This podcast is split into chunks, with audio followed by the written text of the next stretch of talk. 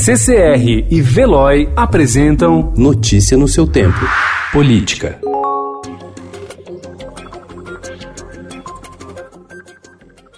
Sob os olhares do presidente Jair Bolsonaro, o chefe do Estado-Maior Conjunto das Forças Armadas, Brigadeiro Raul Botelho, e o almirante Craig Feller, comandante do Comando Sul dos Estados Unidos, assinaram um acordo militar que aprofunda a cooperação em defesa do Brasil com os Estados Unidos. Autoridades do governo brasileiro afirmam que o acordo poderá ampliar a presença da indústria bélica do país no mercado americano.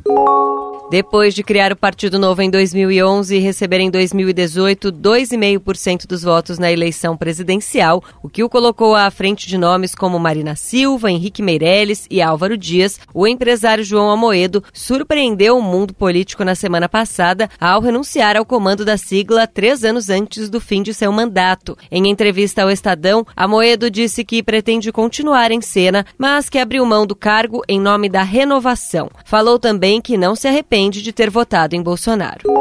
Um dia depois de usar as redes sociais para convocar manifestações pró-governo, o presidente Jair Bolsonaro voltou a criticar a resistência de governadores a baixar a cobrança do ICMS, que incide sobre os combustíveis. O presidente estava em uma churrascaria em Miami quando gravou um vídeo em que comentou o assunto. Pela quinta vez no ano baixamos o preço do combustível. A última foi 5% na refinaria. Sabe quanto baixou na bomba? Zero. Esse é o Brasil. E quando eu falo de que responsabilidade? O pessoal faz lixinha, assina 15, 20 personalidades para dar pancada em mim. Eu estou atingindo o governador. Não estou atingindo, estou mostrando uma realidade. Um ataque cibernético noturno levou a Caixa Econômica Federal a tirar do ar em agosto os cadastros de FGTS, Seguro-Desemprego, Bolsa Família e Aposentadoria que contém informações pessoais de milhões de brasileiros. No Banco do Brasil, um hacker furtou em dezembro 524 mil reais da conta da Prefeitura de Iguape, no litoral paulista.